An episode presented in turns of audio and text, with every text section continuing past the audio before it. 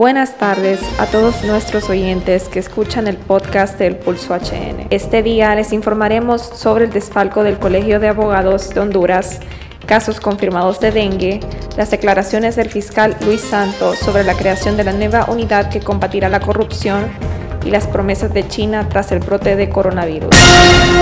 Tres personas han muerto por dengue, confirmó el viceministro Roberto Cosenza, mientras que otros tres casos siguen siendo investigados. Este año se han registrado 3.232 casos, siendo alrededor de 275 casos de dengue grave. Cada semana se registran 1.000 casos nuevos, explicó Cosenza, y es en la zona norte donde más se han reportado en el 2019.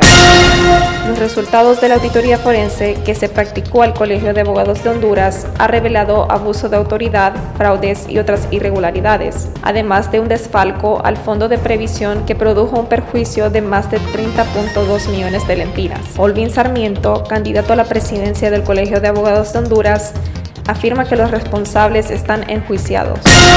Los resultados son esos. Por la auditoría forense se llegó a determinar o a encontrar esos abusos de autoridad, esos, esos fraudes, eh, de Falco que hubo en el Colegio de Abogados, los cuales pues ya el Colegio de Abogados ya no puede hacer más, son las autoridades competentes y también que es conocimiento de todo el mundo que ya los tribunales han estado enjuiciando a los imputados en este caso y ahora solo queda que eh, la OABI o, o, todas estas instituciones que tienen que ver con el aseguramiento de los bienes pues llegue a entregárselos o lleguemos a un acuerdo con el Colegio de Abogados para que esos bienes sean de nuevo parte del Colegio de Abogados. El nuevo director fiscal de la Unidad Fiscal Especializada contra Redes de Corrupción, UFERCO, manifestó que esta unidad no tiene la misma protección ni atribuciones que la unidad creada por la Misión de Apoyo contra la Corrupción e Impunidad MATSI. Esto fue lo que dijo.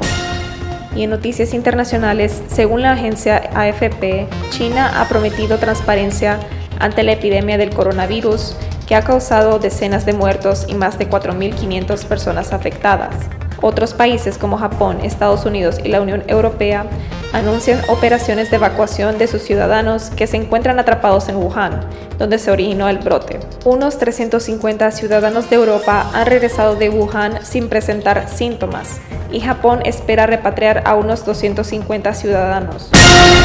Y un poco instrumentalizado por, eh, por algunas personas, eh, dando a conocer utilizándome en el discurso y dando a conocer a la ciudadanía de que la UFERCO es la unidad como que va a venir a salvar al país de los actos de corrupción que aquí se cometen. Y eso está muy alejado a la realidad que realmente eh, nosotros vivimos. Esto fue el resumen de actualidad del Pulso HN.